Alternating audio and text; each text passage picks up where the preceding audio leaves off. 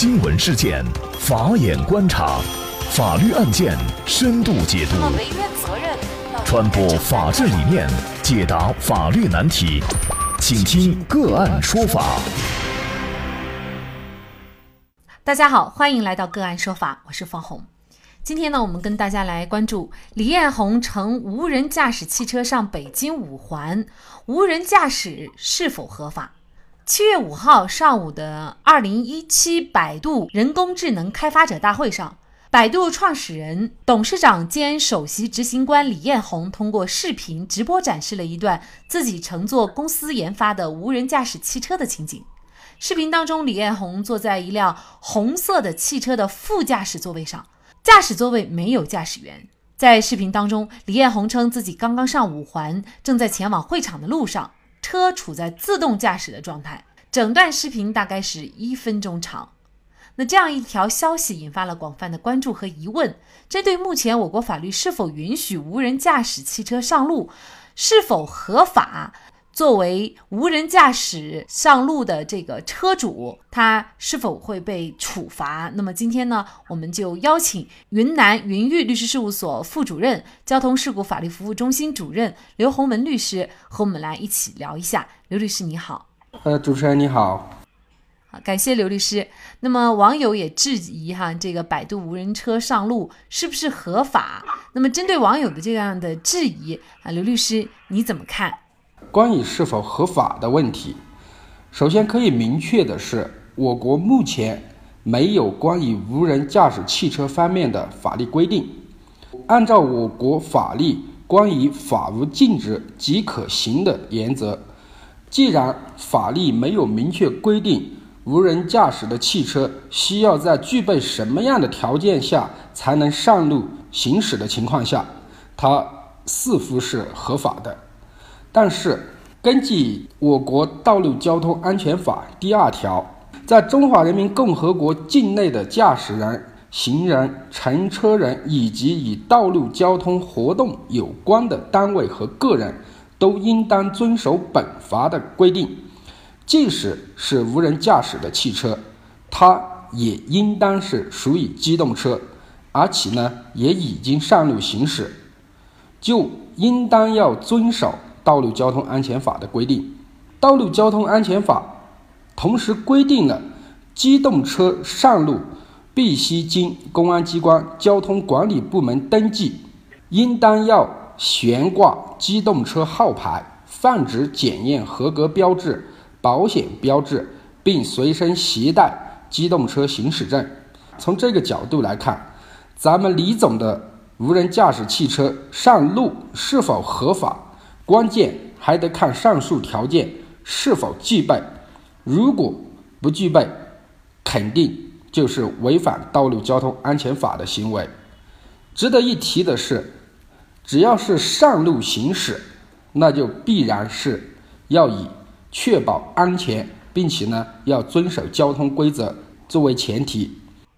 那么，在这个视频当中显示，李彦宏所乘坐的这辆无人车呢，它是实线并线。那实线并线这种情况算是违章吧？只要是上路行驶的汽车，不管是机动车还是非机动车，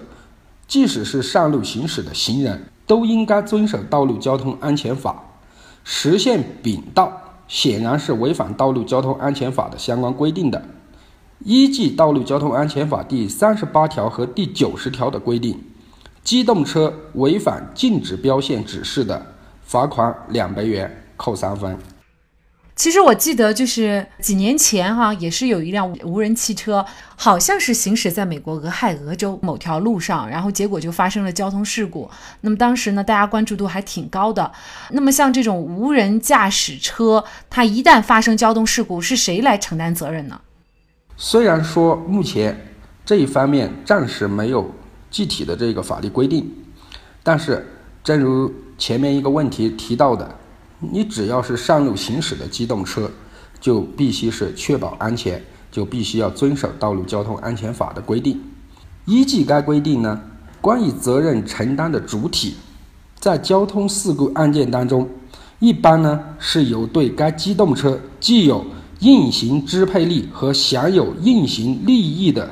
主体，来作为后果的承担者。通俗的说，就是机动车的驾驶人员及机动车的所有权人。就上述资料中显示的内容来看，如果发生交通事故，责任承担的主体应当是这辆无人汽车的研发单位以及当时在无人汽车上实际支配这辆车的人。那么就李彦宏本人来说，他存在了一些就是违反交通道路安全法的行为。刚才刘律师也提到了，那么他具体会承担一个什么样的责任呢？根据资料里边显示的信息，这辆无人汽车在上路行驶的过程当中，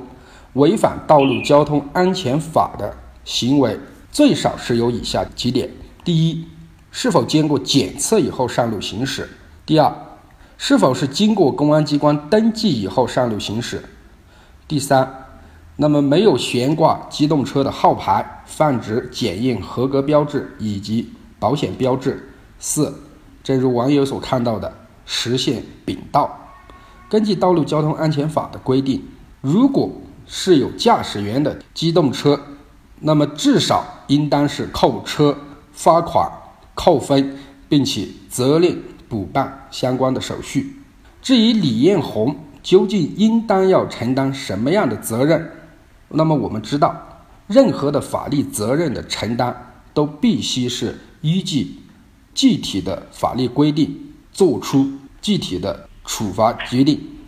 因为无人驾驶汽车的责任承担问题，以及无人驾驶汽车要在具备什么样的条件下才能上路行驶的问题，目前的法律都是空白的。科技的高速发展，无人驾驶汽车的出现及普遍推广，已经是社会发展的必然。在这里呢，也呼吁。我国立法者尽快制定并完善关于无人驾驶汽车方面的立法，以明确责任的划分以及责任的承担。嗯，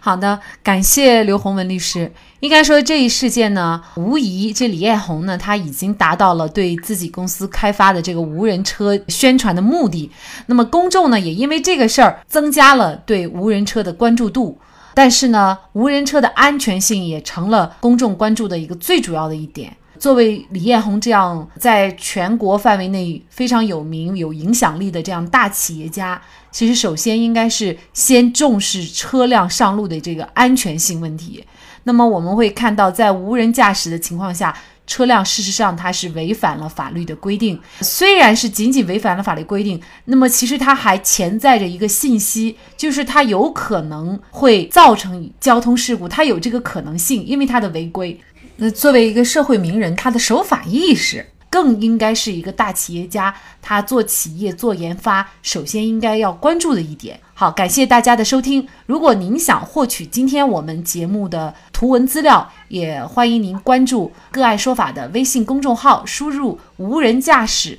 无人驾驶就可以获取我们今天的节目推送了。感谢大家的收听，我们再见。